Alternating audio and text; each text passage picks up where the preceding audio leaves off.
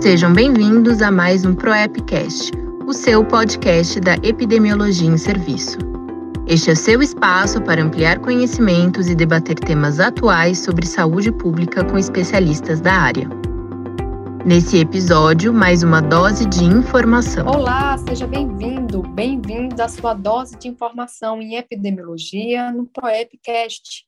Eu sou Zênia Guedes, enfermeira de formação, mestre em políticas públicas em saúde e membro da Força Tarefa TIOS Covid-19.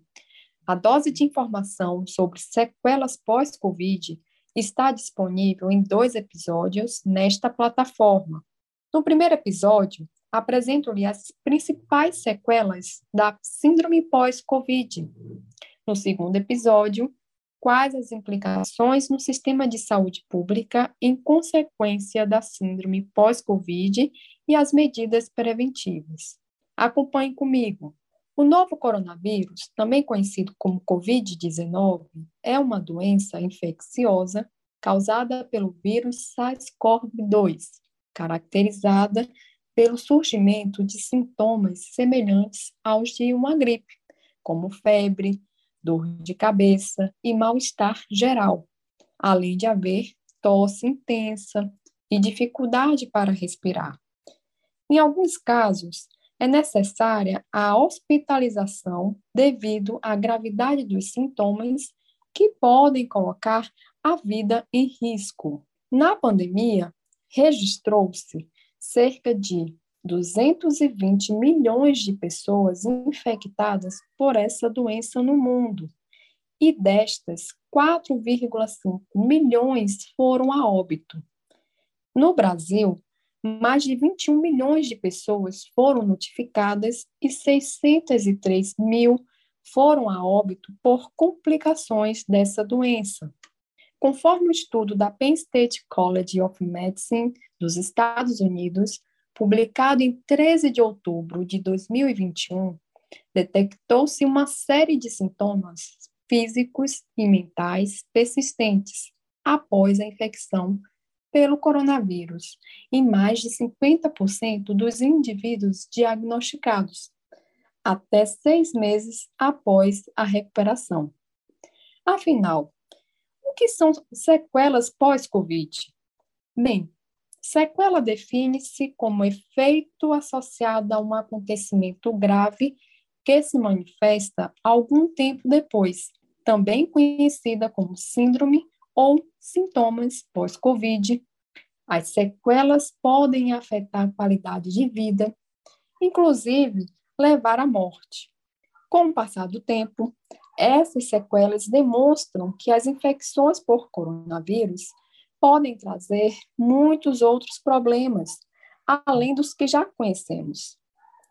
As principais manifestações do pós-Covid relatadas até o momento são fadiga, falta de ar, dores de cabeça, dores musculares, queda de cabelo, perda de paladar e olfato, temporária ou duradoura, dor no peito, tontura, trombose, palpitações, depressão e ansiedade, assim como dificuldades de linguagem e memória.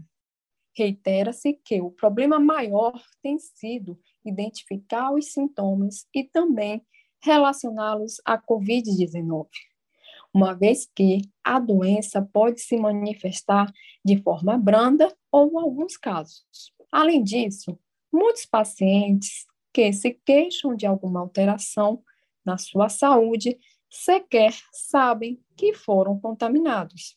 Os pesquisadores do Penn State College of Medicine realizaram uma revisão sistemática de 57 relatórios. Nesse estudo, incluíram dados de 250.351 adultos não vacinados e crianças com diagnóstico de Covid-19 de dezembro de 2019 a março de 2021. Destes, 79% foram hospitalizados. A maioria deles, 79%, vivia em países de alta renda, média, de idade de 54 anos, e a maioria, 56%, era do sexo masculino.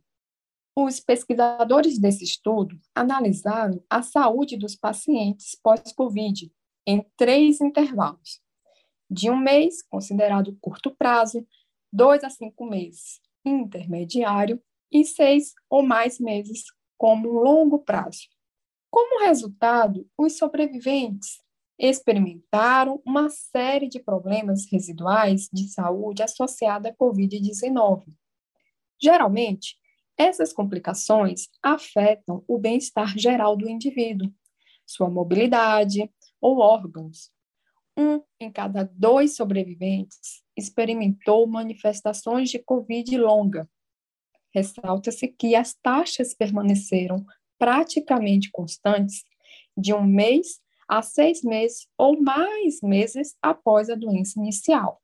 Os pesquisadores ainda notaram várias tendências entre os sobreviventes da Covid-19, tais como, inicialmente, bem-estar geral, em que mais da metade dos sobreviventes relataram perda de peso, fadiga, febre ou dor.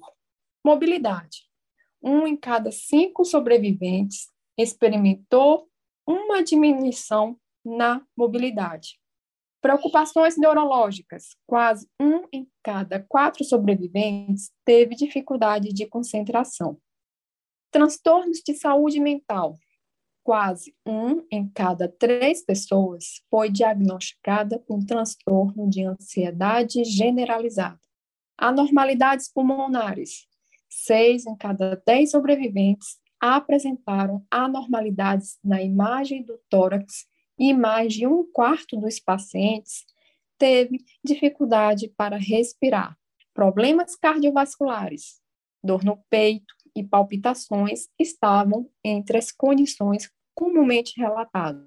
Condições da pele, quase um em cada cinco indivíduos apresentou queda de cabelo ou erupções na pele.